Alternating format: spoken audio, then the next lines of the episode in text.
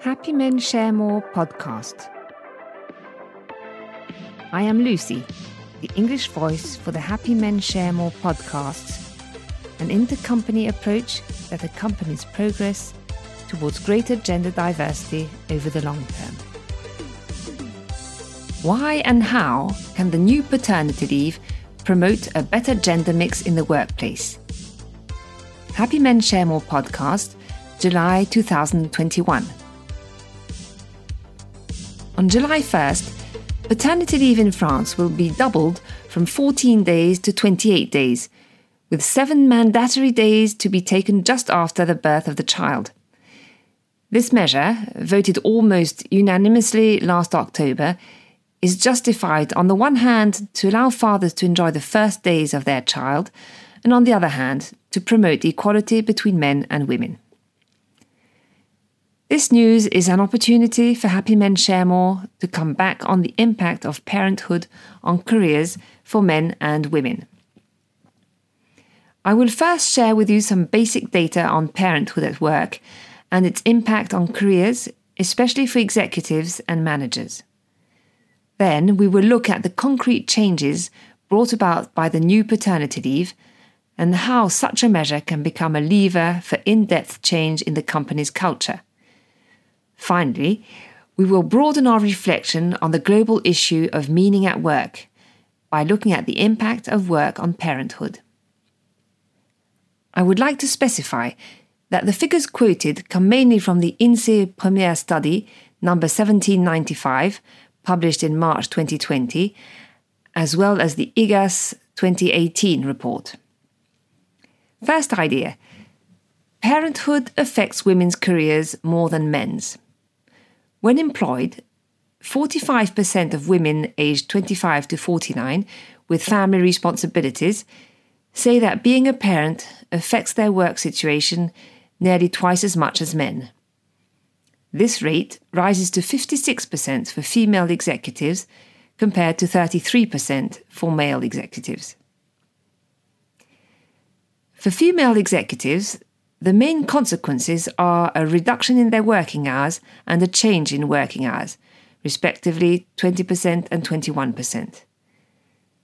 For male managers, family responsibilities also mean a change in their working hours, 20%, i.e., almost the same impact as for women, but curiously, little reduction in their working hours, 3%. Thus, 31% of women, as opposed to 4% men, work part time, and for 66% of them, their family responsibilities are the reason for this choice. For women executives, the rate of part time work is 21%, compared to 2% of men, and for 83% of them, it is justified by family responsibilities. Furthermore, although men and women executives with family responsibilities arrange their work in a comparable way, in particular by working from home and or in the evening and or at weekends, almost twice as many men as women have a usual working time of more than 40 hours per week, 57% versus 32%.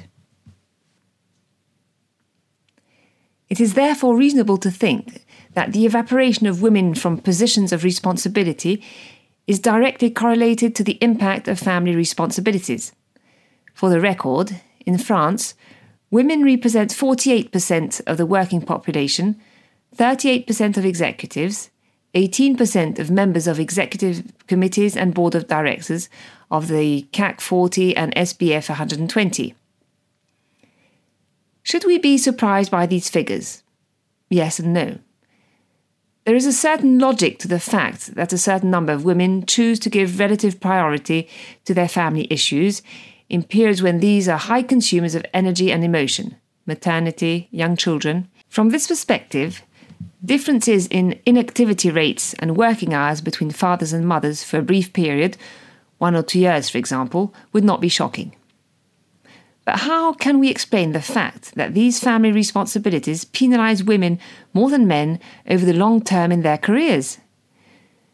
Two obstacles objectively weigh on the professional commitment of mothers, and it is precisely these that the new paternity leave, which takes effect today, July 1st, 2021 aims to remove. The first brake is the unequal distribution of family tasks. Women still provide today about two thirds of domestic time and 70% of parental time. The second obstacle is the norm of availability. Even if many companies have raised awareness on the subject, availability remains implicitly a norm of professional commitment, and motherhood remains implicitly and durably linked to a lack of availability for mothers. How can the new paternity leave loosen these two brakes? The strengthening of the paternity leave system was decided following a 2018 IGAS report that highlighted the p- positive effects of paternity leave. The way in which the impact study of the law formulates its effects in terms of professional equality shows that the legislator was aware of the previously mentioned brakes. Quote Paternity leave promotes equality between women and men through several means. First of all, paternity leave can contribute to a rebalancing of parental and, to a less extent, domestic tasks. Second, paternity and childcare leave can also play a role in reducing gender inequalities in the workplace. Indeed, maternity is a period of increasing inequality as employers anticipate more frequent interruptions in their work and fear that women will be less available. Paternity leave would contribute to correcting these inequalities by better distributing work interruptions within the couple and thus changing employers' expectations. How can we support this measure in companies so that it keeps its promises? The reinforcement of paternity leave is an interesting measure that aims to generate a very concrete shift in a very powerful cultural norm, on the one hand in the home, and on the other hand in the company the very broad assignment of maternity constraints to women. But a cultural change cannot be decreed, all the more so as in this case it could give rise to a form of resistance to a project perceived as normative. Is it up to the legislator to say how couples should organise their family life? Happy Men Share More is convinced that there is a powerful social issue at stake in the fight against both the glass ceiling and the glass floor, i.e., to allow both men and women to work in a committed way while respecting their essential private life issues. In this perspective, the new paternity leave is perhaps, above all, a lever for changing corporate culture by enabling men to have their private life issues better accepted in their work. The 11 day paternity leave has existed since 2002.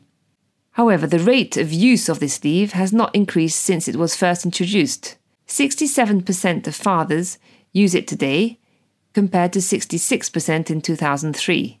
If we look a little bit more closely at the reasons given by fathers for not taking the leave, we can see that 40% of them are due to workload, 24% to fear of the employer, 13% to workload coupled with financial loss, and 4% to insufficient financial compensation.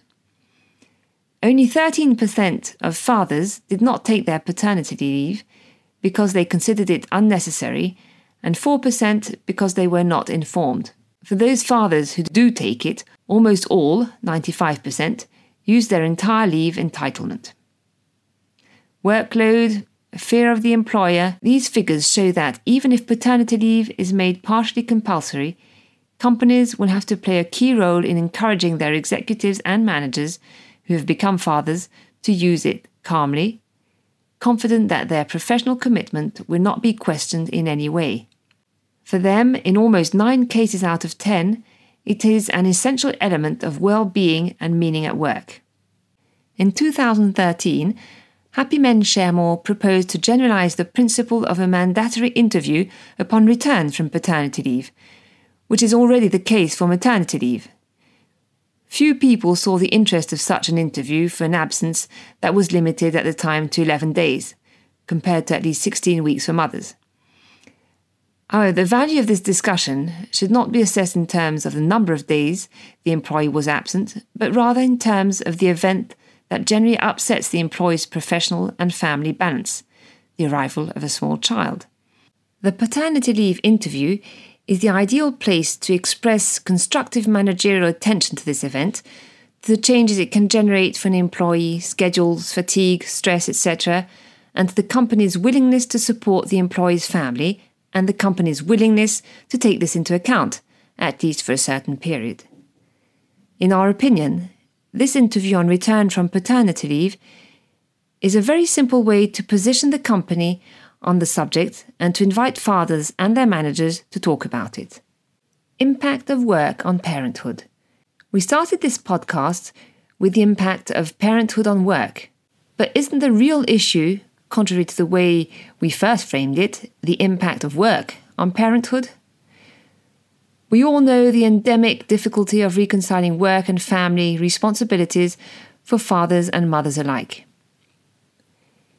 In 2018, nearly three fourths of executives aged 25 to 49 with family responsibilities reported difficulties reconciling.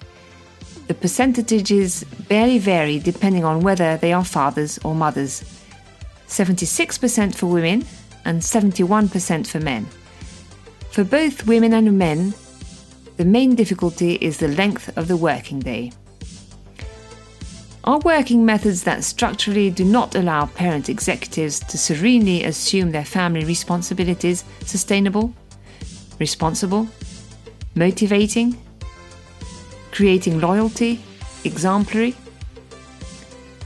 Answering this question today will determine the commitment of young employees who are parents and the deployment of their talents tomorrow, whether they are men or women. Happy Men Share More helps companies to accomplish this gentle revolution. Discover our methods on our website, happymensharemore.com. Goodbye.